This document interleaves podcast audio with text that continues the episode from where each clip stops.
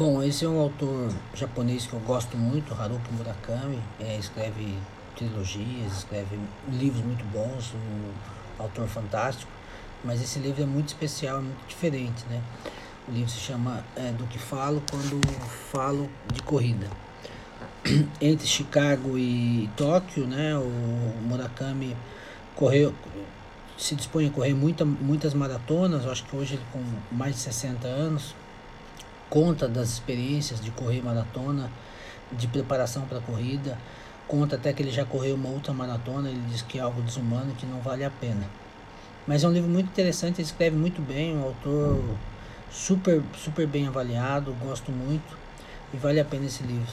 Do que falo quando falo de corrida, de Haruki Murakami.